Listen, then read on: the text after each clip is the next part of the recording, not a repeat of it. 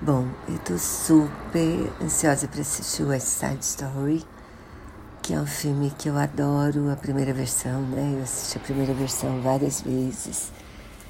E aí eu resolvi falar com vocês de um, uma cantora, a Marnie Nixon, que dublou as estrelas de três filmes que eu adoro.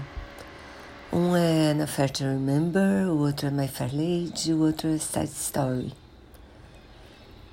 E imaginem, ela, ela dublava as estrelas nas músicas principais do filme, dos filmes, e não tinha os créditos revelados na, no final do filme, porque para fazer de conta que eram as estrelas que cantavam a Audrey Hepburn, a Natalie Wood e a do Na Fair to Remember, eu não lembro quem era.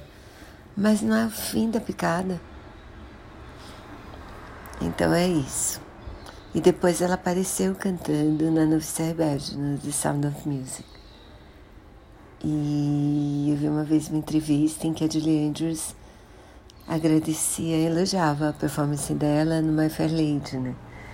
Que é uma que quando era musical era Julie Andrews que cantava, porque ela fazia um papel no teatro, mas depois quando eles convidaram a Audrey Hepburn para fazer a personagem no filme, a Audrey Hepburn não, não dava conta das músicas e aí chamaram a Marnie Nixon. Acho a história muito legal, aí que compartilhar.